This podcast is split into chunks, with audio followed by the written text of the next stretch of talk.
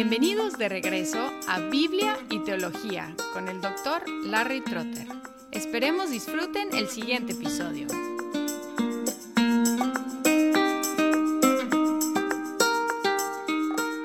En el episodio anterior aprendimos de la adopción como hijos, una bendición adicional a la justificación por medio de la fe y descubrimos que los que tienen fe en Cristo no solamente son aceptados por Dios, justificados, sino también adoptados como sus propios hijos. En los dos versículos que vamos a considerar hoy, vamos a encontrar los beneficios, los privilegios de los hijos de Dios. Son Gálatas 4, 6 y 7. Y porque sois hijos, Dios ha enviado el Espíritu de su Hijo a nuestros corazones, clamando, Abba, Padre. Por tanto, ya no eres siervo, sino hijo, y si hijo, también heredero por medio de Dios. La lógica de esta sección presupone lo que vimos en la sección anterior, es decir, si somos hijos de Dios, entonces tenemos ciertos privilegios, y aquí se señalan tres privilegios. El primer privilegio es el espíritu de su Hijo, y la lógica es si Dios dio su espíritu a su propio Hijo, como observamos en el bautismo de Jesús, entonces los demás hijos también reciben el mismo espíritu. Si un hijo, también todos los hijos. Aquí encontramos que Dios pudo hacer lo que cualquier padre adoptivo quisiera hacer, poner dentro de su hijo adoptado su propio espíritu. Suele ser una lucha para los padres adoptivos que sus hijos se amolden a la cultura de la familia.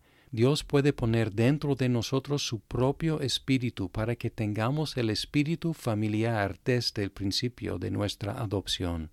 En el versículo 6 dice que teniendo este espíritu de su Hijo, el espíritu que Jesús tiene, podemos tener el mismo acceso íntimo que Jesús tiene con su Padre, porque dice, ha enviado el Espíritu de su Hijo a nuestros corazones, clamando, Abba, Padre.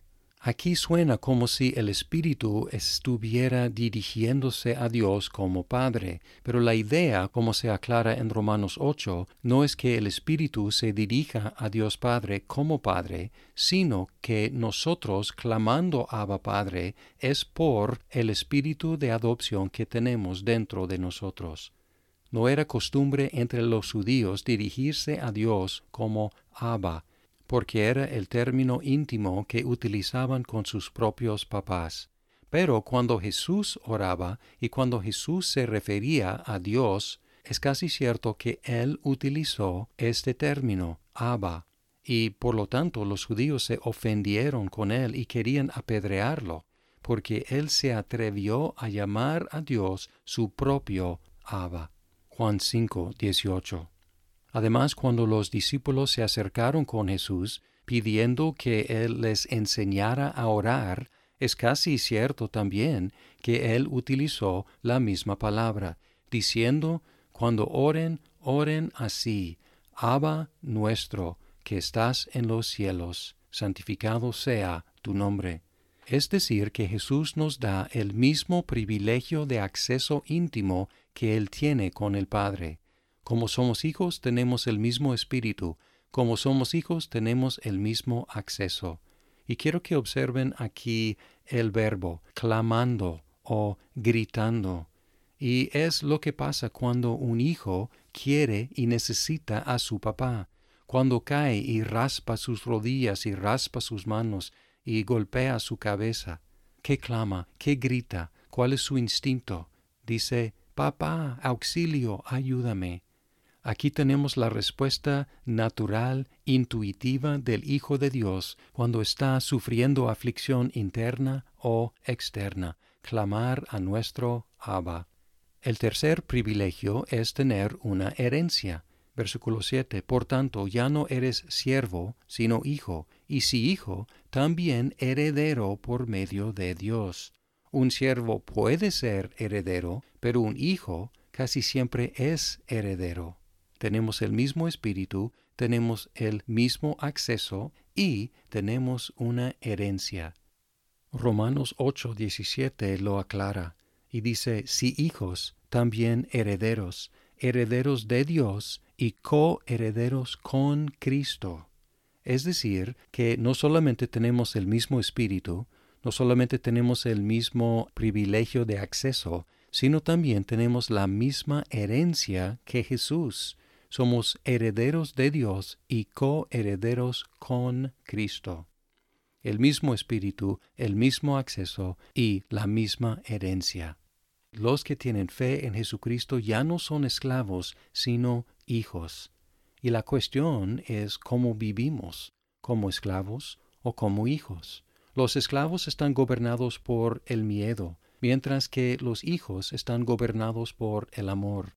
Los esclavos quieren largarse, mientras que los hijos quieren acercarse. Los esclavos ven su relación como obligación ilimitada, pero los hijos ven su relación con su padre como privilegio ilimitado. La pregunta es, ¿cómo ves tu relación con Dios? Tuve profesores en el seminario, el doctor y la doctora Greenway, que eran misioneros en Sri Lanka y también en México. Y cuando estaban en México, ellos conocieron a una niña huérfana y decidieron adoptarla como su propia hija. Pero hubo un problema. Esta cuestión del espíritu del hijo o espíritu de la hija no estaba en ella, ella no entendía qué era ser una hija de padres amorosos. Ella sabía lo que era ser una huérfana, y ella vivía como una huérfana. ¿Y qué hace una huérfana? Se defiende, cuida de sí, se protege de todo el mundo, provee para sus propias necesidades y no confía en nadie. Y así vivía, aun en la casa de los señores Greenway, ellos trataban de amarla, enseñarla qué es el amor, pero no lo aceptaba, no se rendía a su amor, hasta un día que el doctor Greenway estuvo en su estudio. La niña se paró ahí en la puerta, esperando, y quiso decir algo. El doctor Greenway dejó lo que estaba haciendo para prestarle atención y decir, hija, ¿qué necesitas? Y ella, en una voz muy baja, dijo, Papá, ¿puedo tener una nueva agujeta para mi zapato?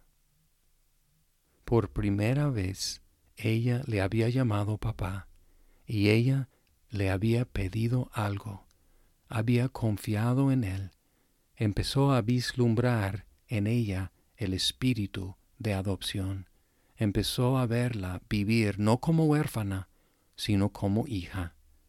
Si tienes fe en Cristo, ya no tienes que vivir como un esclavo o una esclava, como un huérfano o como huérfana, sino como un hijo amado o una hija amada, con todos los privilegios de ser parte de la familia.